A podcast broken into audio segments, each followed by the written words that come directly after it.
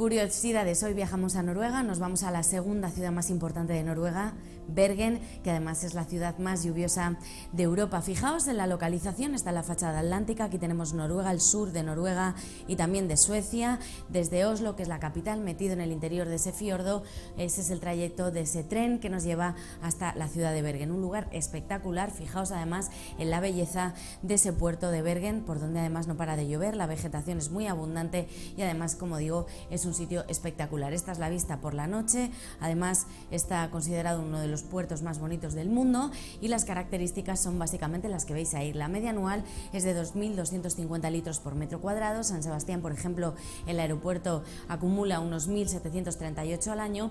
Allí llueve 275 días al año de los 365 y el registro, hay un registro donde nos dicen que incluso llovió durante 90 días seguidos. Además, ellos tienen también allí en Noruega un pueblo donde llueve 358 días al año, es pueblo, no es ciudad, no es la ciudad más lluviosa de Europa.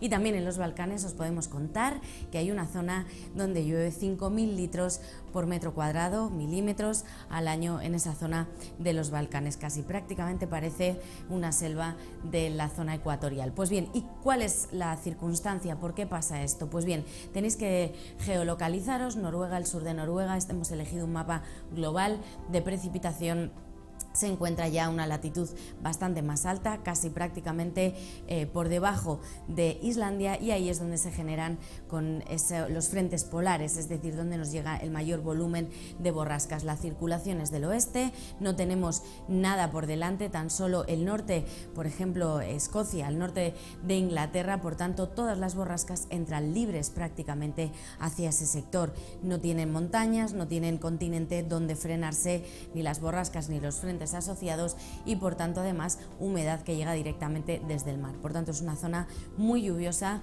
de nuestro continente europeo y esa zona de los Balcanes, en este caso Bergen es la ciudad, como hemos dicho, y la zona de los Balcanes se corresponde también con la confluencia de borrascas que llegan al Mediterráneo o que pasan desde España y se quedan enroladas en ese sector entre Italia y los Balcanes también porque tenemos una gran cadena montañosa que hace que frenen esas borrascas y quedan ahí Em, descargando mucha precipitación. Por eso esa zona también es muy lluviosa en nuestro continente europeo.